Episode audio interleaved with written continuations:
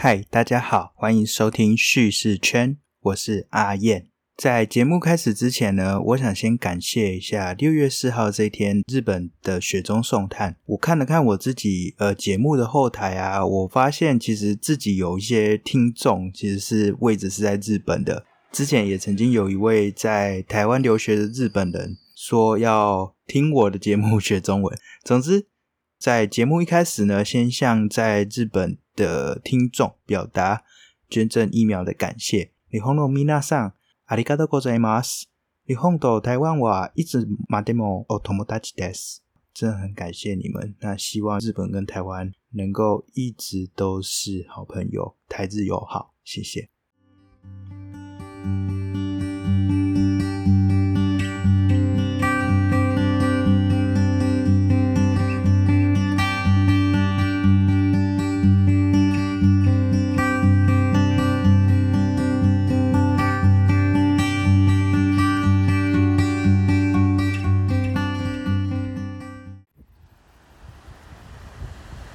在五月初疫情爆发的前一周到花莲出差的时候，那一天的天气很好，好到可以把皮肤晒伤的程度。来到花莲，如果没有要跑太远，我还蛮推荐骑自行车游花莲的。除了环保与健康外，把速度放得更慢一点，我想会有更多的发现。那个时候，我便是用时速二十公里不到的速度骑上这条自行车道。我在结束民宿采访之后，骑上租来的脚踏车，沿着海滨街旁的两潭自行车道骑过花莲港边，然后到环保公园的下方。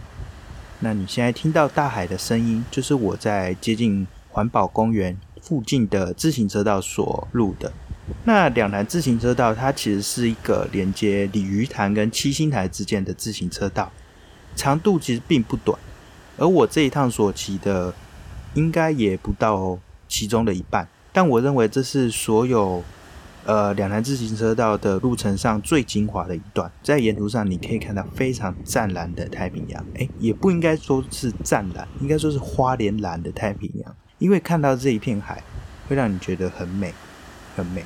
那我就在那个时候结束了民宿的采访，从海滨街出发。骑过北滨公园，骑过花莲港，除了海之外，其实还有一段隐藏在海风中的记忆。在花莲港旁边有一段绿意盎然的绿色隧道。我想骑过这个绿色隧道，除了感觉到很舒服自在之外，不管是谁都很难不会去注意到，呃，一旁有一个小公园，然后有一个鸟居。这个小公园是纪念日治时期的花莲厅厅长江口良三郎的公园。江口良三郎他在他的任内积极推动花莲港建设，但他再怎么积极，日本国内并不予批准，觉得说花莲现在没有产业发展，建这个花莲港没有什么效益。那他就为了实现推动花莲港建设的的理想，那他就自行筹款新建了防波堤。让花莲港不再只是名不副实的一个港口，而是真的能够成为一个让船只安心靠岸的避风港，不会再因为东北季风带来的大风浪而产生危险，让船只无法安心的靠岸。我那个时候其实没有走进公园里，反而去注意到，哎，在路口旁边有一个解说牌，写着这里曾经是一个聚落的所在，这个聚落叫做鸟踏石。鸟踏石，呃，用台语念应该叫做焦达九啊，是早期啊龟山岛渔民在经过这边的时候，发现这里附近有一个大礁石，上头有不少海鸟占据，所以就称为鸟踏石。而在鸟踏石附近啊，其实有一个琉球居民聚集的渔村，所以在这一带的这个村落呢，就叫做鸟踏石村。那因为又是琉球居民居住。比较多，所以在日治时期，这里又被叫做琉球村。那在这个鸟踏石这一带，除了有琉球人之外，后来又陆陆续续搬入龟山岛的移民啊，还有从宜兰下来的一些移民。那后来也有陆陆续续各地的新移民，慢慢的移到这个村落里面，变成有了一定规模的聚落，范围大概就是今天的花莲东岸街到花莲清水公园之间。那其实，在过去这里还有铁路经过，那是现在已经只剩货运公用的花莲临港线铁路，如今已经变成了自行车道。那在这个自行车道上会经过的一个车站叫做米伦车站，大概在现今的海岸路与民权八街的交接口。那当时有不少的鸟踏石村的居民啊，都会有这个火车站米伦车站这边搭车。但是不论是鸟踏石村还是呃米伦车站，这些故事都在一九八零年的时候，因为花莲港第四期的过港工程。这座村落就跟着一样耸立在港边花莲人的一个精神地标白灯塔一起消失了。那如今你来到鸟踏石这一带，你根本就很难去看到有什么鸟踏石相关的遗迹，只能从一些文献中略知一二。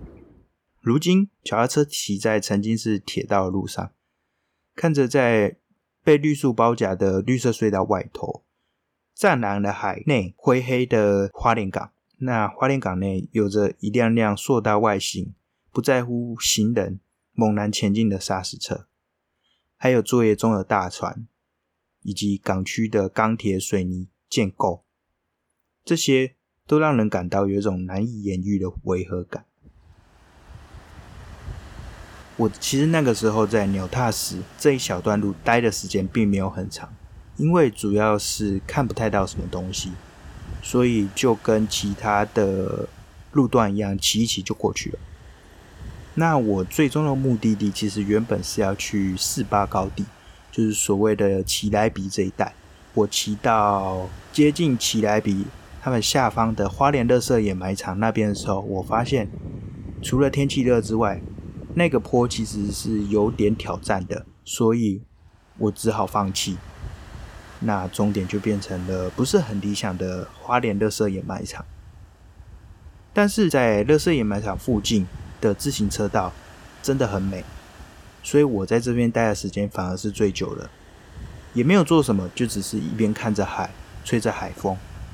那在这边看海、吹海风的，并不是只有我一个，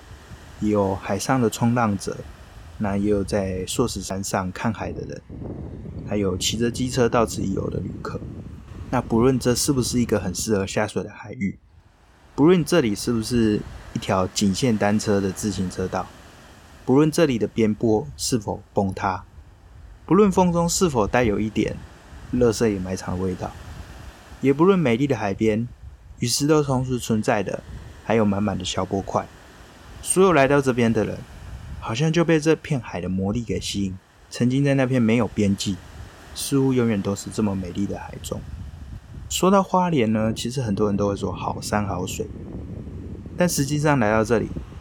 我们会发现好山好水比西部真的是好太多太多，但是却好像又在一些开发的过程中，看起来好像没有像想象中的这么好。此外，花莲其实是一个很有故事的地方，但好像很多的故事就随着各种开发以及不切实际的观光财想象，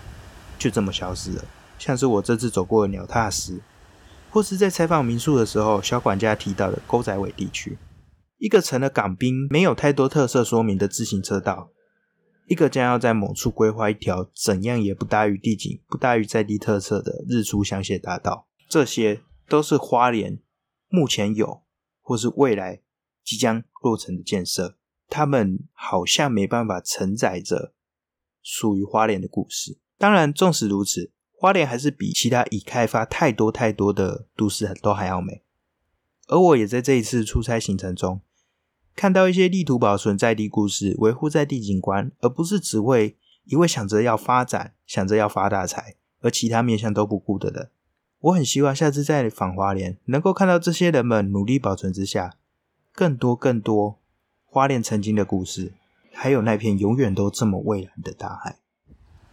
那其实这一次跟着声音去旅行，非常的简单，我就讲这一条自行车道，还有沿途的小小的故事。在疫情期间呢，其实你不是住海边的话，也没办法直接去看海，感受海的魔力。但也没关系，那就让我们透过 Podcast 用声音跟着我一起到海边。所以最后的几分钟呢，我想就用这个花莲。太平洋的潮汐声，带给大家在这种焦躁疫情生活下一点点的疗愈。